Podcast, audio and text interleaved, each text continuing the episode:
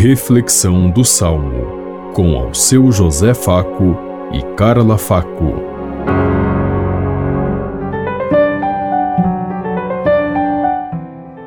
Paz e bem a todos os ouvintes que estão em sintonia conosco neste dia, na meditação do Salmo 1. Senhor, quem vos seguir terá a luz da vida.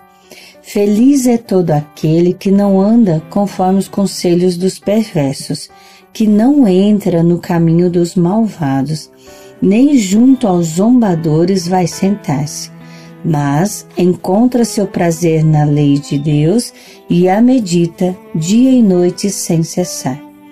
Senhor, quem vos seguir terá a luz da vida. Eis que ele é semelhante a uma árvore que à beira da torrente está plantada. Ela sempre dá seus frutos a seu tempo, e jamais as suas folhas vão murchar. Eis que tudo que ele faz vai prosperar. Senhor, quem vos seguir terá a luz da vida. Mas bem outra é a sorte dos perversos ao contrário, são iguais à palha seca espalhada e dispersada pelo vento. Pois Deus vigia o caminho dos eleitos, mas a estrada dos malvados leva à morte. Senhor, quem vos seguir terá a luz da vida. Senhor, quem vos seguir terá a luz da vida. Quem seguir a Deus abraçar a causa de Deus, assumir o projeto de Deus, terá sempre a sua luz, porque Deus não abandona ninguém. Como ele mesmo disse, eu farei morada no vosso coração.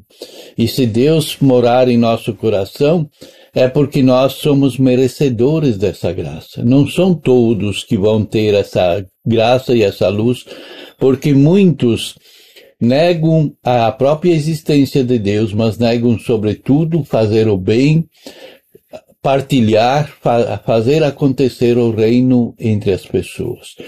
Então nós precisamos ter sempre essa consciência que Deus caminha e está conosco. Mas nós devemos cumprir com a nossa parte.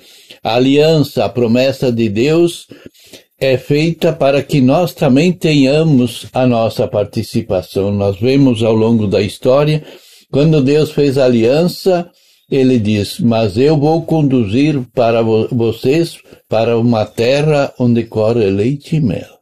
Não é um lugar de graça, mas é um lugar onde nós precisamos conquistar com a nossa luta, com o nosso compromisso, com as nossas atitudes, e Ele estará conosco se nós procedermos de acordo com a Sua vontade.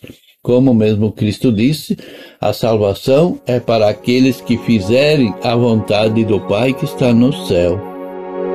Você ouviu Reflexão do Salmo com ao seu José Faco e Carla Faco.